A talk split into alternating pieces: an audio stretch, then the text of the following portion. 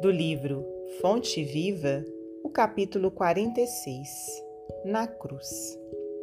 Ele salvou a muitos e a si mesmo não pôde salvar-se. Evangelho de Mateus, capítulo 27, versículo 42. Sim, ele redimira a muitos. Estendera o amor e a verdade, a paz e a luz, levantar enfermos e ressuscitar a mortos. Entretanto, para ele mesmo erguia-se a cruz entre ladrões. Em verdade, para quem se exaltara tanto, para quem atingira o pináculo sugerindo indiretamente a própria condição de redentor e rei, a queda era enorme.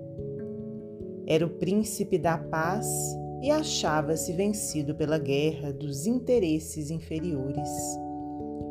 Era o Salvador e não se salvara. Era o justo e padecia a suprema injustiça.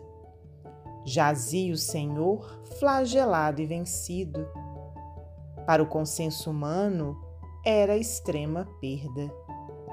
Caíra, todavia, na cruz.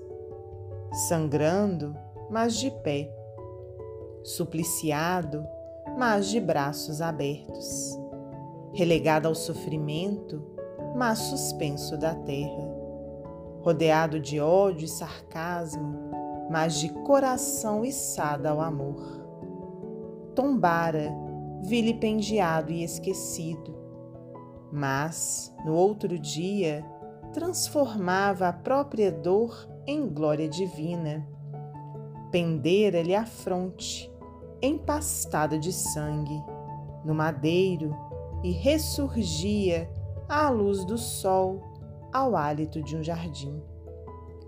Convertia-se a derrota escura em vitória resplandecente Cobria-se o lenho afrontoso de claridades celestiais para a terra inteira.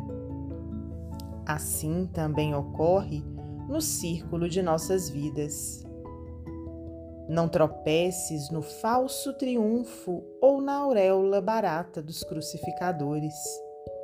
Toda vez que as circunstâncias te compelirem a modificar o roteiro da própria vida, prefere o sacrifício de ti mesmo, transformando a tua dor em auxílio para muitos.